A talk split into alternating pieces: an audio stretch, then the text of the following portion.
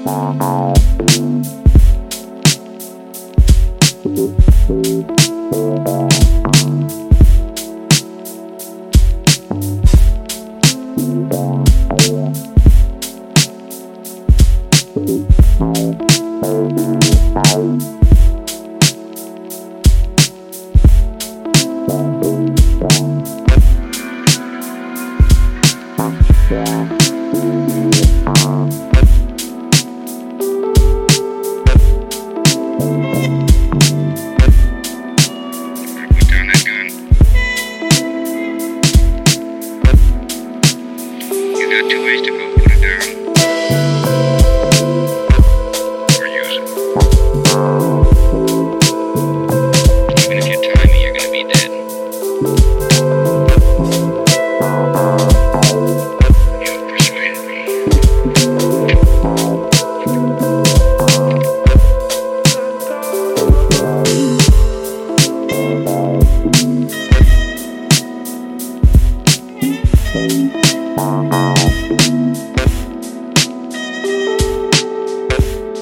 wanted to go someplace, keep going.